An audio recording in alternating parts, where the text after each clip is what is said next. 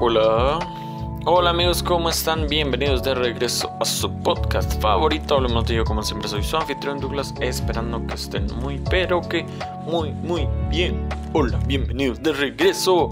Perdón por la ausencia, pero aquí estamos con un episodio un poco corto, pero es, va a estar un poquito entretenido, la verdad porque el día de hoy vamos a hablar de arte. Así es, vamos a hablar de arte y sobre todo un arte que me mama, me encanta. Es todo, es genial en todo sentido, al menos para mí. Y si ustedes no lo conocen y quieren un nuevo gusto, recomiendo adentrarse al mundo de esta corriente artística, así es. Pero antes de explicar de qué estoy hablando y qué es, sobre todo vamos a dar un poco de contexto. Durante el final de los años 70 y a principios de los años 80, muchos escritores estaban en plan verga porque todos están centrados en mierdas tecnológicas y se están olvidando de áreas importantes como salud y bla bla bla bla bla bla. Entonces muchos escritores dijeron, ok, entonces vamos a hacer un género literal donde a todos les mostremos lo pendejo que es centrarse demasiado en el proyecto, en el progreso tecnológico, perdón, a tal grado que ignoremos todo lo demás. Entonces, así fue como nace una corriente de literatura llamada el cyberpunk. El cyberpunk viene de los vocablos cyber, que no hace falta explicar tanto, cibernético, y punk, pues no les voy a explicar qué es punk.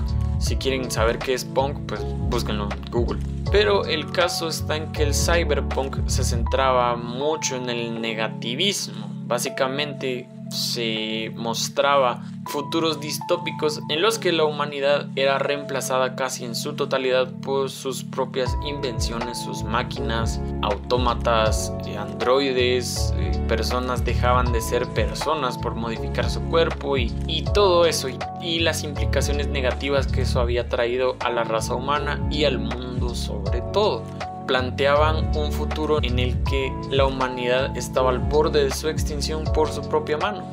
y no se equivocaron porque estamos justo en ese periodo, pero por calentamiento global y bla bla bla. El caso es que de estos exponentes había uno que se llamaba Philip K. Dick que escribió una obra llamada Sueñan los androides con ovejas eléctricas. Él tuvo a bien a tres lectores que eran muy, muy fans de él, más que lectores, eran escritores también, que le admiraban las obras de este señor por ser centradas en la época victoriana, especialmente en el siglo XIX.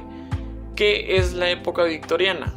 La época victoriana es una época nombrada así por el reinado de la reina Victoria, que reinó durante 64 años, siendo superada únicamente por su tataranieta, la reina Isabel II dato curioso, hijos de su chingada madre, cultura y ciencia. Ah, no es cierto. El caso es que ellos se inspiraron tanto que también quisieron escribir de esta ciencia ficción. Ellos la llamaban como fantasía victoriana y comenzaron a jugar con diferentes géneros.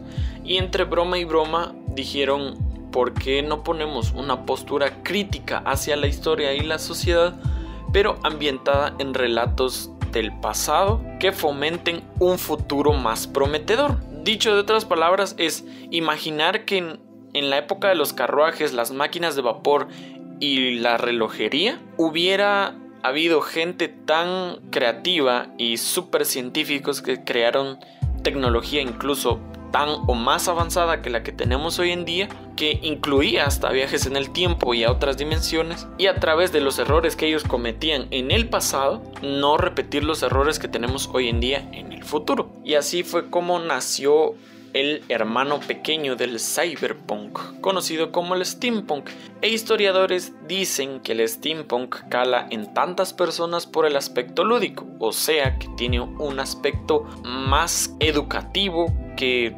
representativo. Y también una escritora llamada Sofía Reil dice que la gente conoce este movimiento gracias a las primeras películas del estudio Ghibli, como juegos de rol, como Warhammer y también con algunos cosplayers. Sin embargo, muchos de ustedes quizá no conocen el movimiento por su nombre, simplemente lo han visto, que se caracteriza más que todo por los sombreros de copa, corsés de cuero, chalecos de cuero, anteojos de soldador, engranajes de reloj, tuberías y vapor, sobre todo mucho vapor. Y esto es lo que se conoce como steampunk, pero vamos a explicar más que todo, a más, más detallado lo que es el steampunk. Como ya lo dije, el steampunk es un subgénero con contextos retrofuturistas de ciencia ficción, donde muestra que en los años de 1870, 1790, la gente dijo, ok, ¿por qué no experimentamos con estas cosas? Y aparecieron armas de rayos creadas con engranajes simples. Imagínense un mosquete que en lugar de una bala disparara electricidad con baterías hechas de cobre. Solo imaginen eso. Y todas las historias se centraban en esto, en esta temática. Incluso hay varias historias escritas donde habían guerras donde las personas eran apoyadas por robots, trajes gigantes. Imagínense a Iron Man, pero hecho con partes de carruaje y del Big Bang. Eso era básicamente todo. Y como lo dije, la tubería y el engranaje era el punto álgido de este movimiento. Y este, este fue creado o bueno, a quien se le atribuye el nombre steampunk generalmente es al autor de ciencia ficción K.W. Jeter. Sin embargo, tanto él como otros dos son los que se consideran 100% los padres de este movimiento. Y entre ellos están el mismo K.W. Jeter con una de sus más famosas obras que se llama Morlock Knight and the Infernal Devices, Tim Powers con Las Puertas de Anubis y James Blaylock con una obra llamada Homunculus. Y a pesar de, de solo ser estética en muchas de las, de las historias contadas por estos personajes y otros exponentes, llamarlo fantasía victoriana es un término muy corto para el extenso mundo del steampunk, ya que además de, de ser una distopía de la sociedad del, del entonces de la revolución industrial, hay incluso viajes en el tiempo, como lo dije antes. O sea, es, es, tanto lo que abarca el steampunk que no solo podemos decirle ay, solo es, solo es fantasía victoriana y bla bla bla bla bla. incluso, incluso hay criaturas modificadas genéticamente utilizando las teorías darwinistas. Y esto y estas criaturas aparecen incluso en obras como Las puertas de Anubis o Ano Drácula, que es básicamente imagínense Drácula pero hecho con partes mecánicas. Y la influencia del steampunk ha sido tal que aquí en el siglo XXI es incluso moda tanto en televisión, en películas, arte, música y moda. Pero vamos a dar algunos nombres de obras famosas, bueno, más o menos famosas, que se caracterizan por tener esta estética retrofuturista como es la máquina diferencial, Mortal Engines, que incluso es una película. Les, recomiendo mucho, les recomiendo mucho Mortal Engines, la verdad, que es una historia que se centra en un mundo futurista y post-apocalíptico donde los humanos del siglo XXI nosotros fueron extintos por diferentes guerras y para salvarse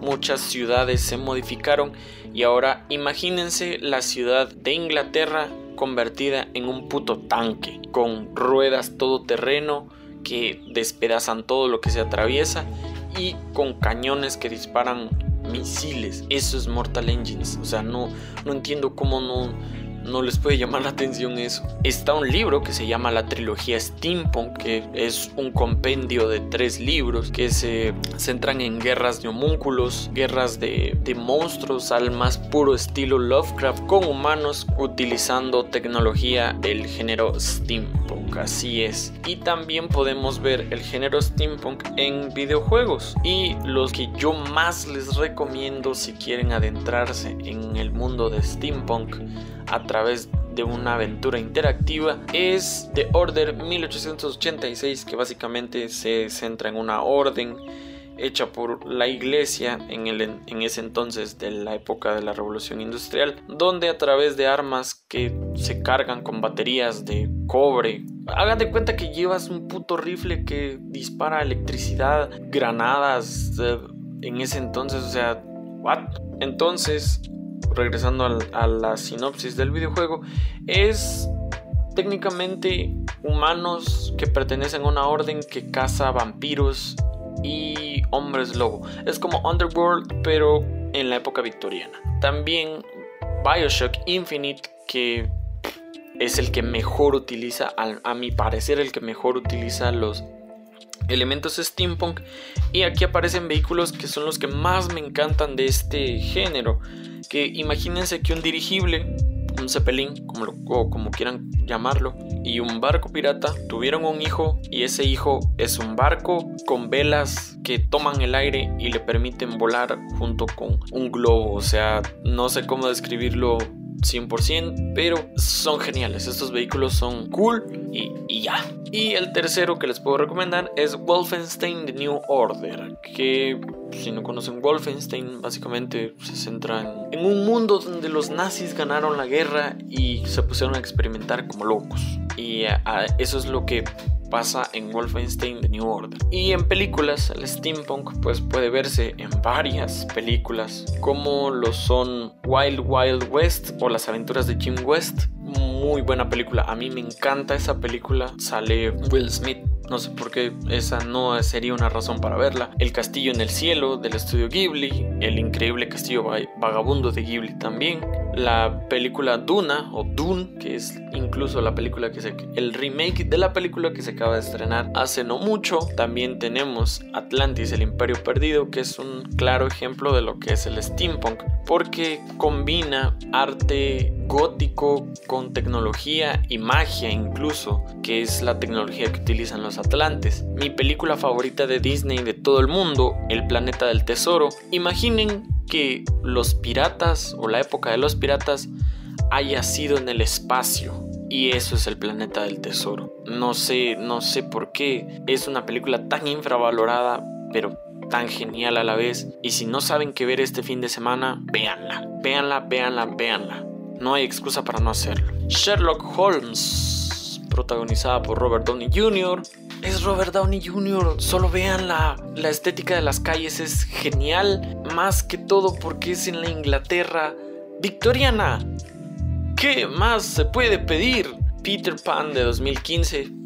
Peter Pan, ¿quién no conoce esa historia? Y la película, bueno, la película que viene del libro llamada Máquinas Mortales o Mortal Engines. Si no saben qué hacer, ustedes lean esos libros, jueguen esos videojuegos, eh, vean las películas, no lo sé, pero yo soy muy fan de este género y por lo tanto se los recomiendo 100% y por eso el episodio de hoy se trató de eso.